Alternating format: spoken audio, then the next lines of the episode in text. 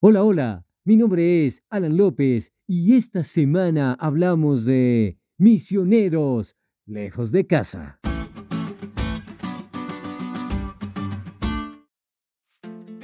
Muchas veces en nuestra vida tenemos que salir de casa por distintas razones. Trabajo, estudio, corazones aventureros, encontramos una pareja o problemas sociales.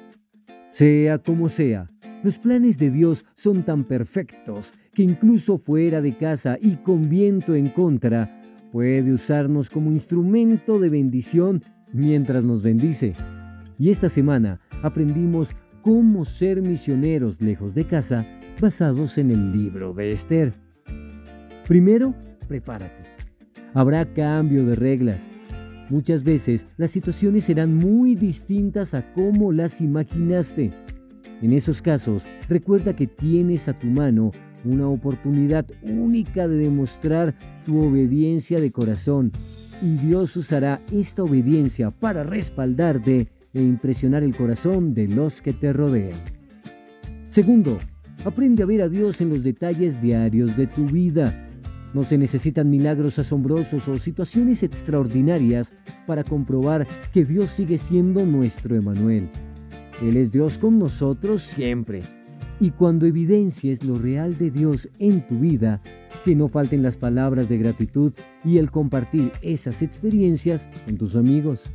Tercero, recuerda, a veces la vida puede llenarse de nubes grises y en esos momentos fortalecer tu comunión con Dios es esencial. El ayuno y la oración siguen siendo estrategias poderosísimas para conectar más con Dios y para hallar respuestas cuando la cosa se pone color de hormiga. Y si lo haces con amigos, muchísimo mejor.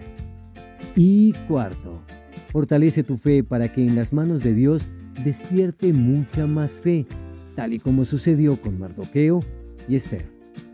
El lugar en donde vives hoy, en donde trabajas hoy, los amigos que tienes hoy, los contactos que manejas hoy, los caminos que recorres hoy, los privilegios y recursos que tienes hoy.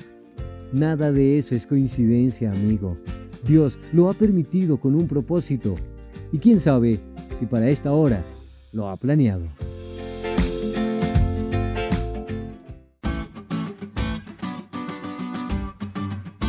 ¿Te diste cuenta de lo cool que estuvo esta lección? No te olvides de estudiarla y compartir este podcast con todos tus amigos.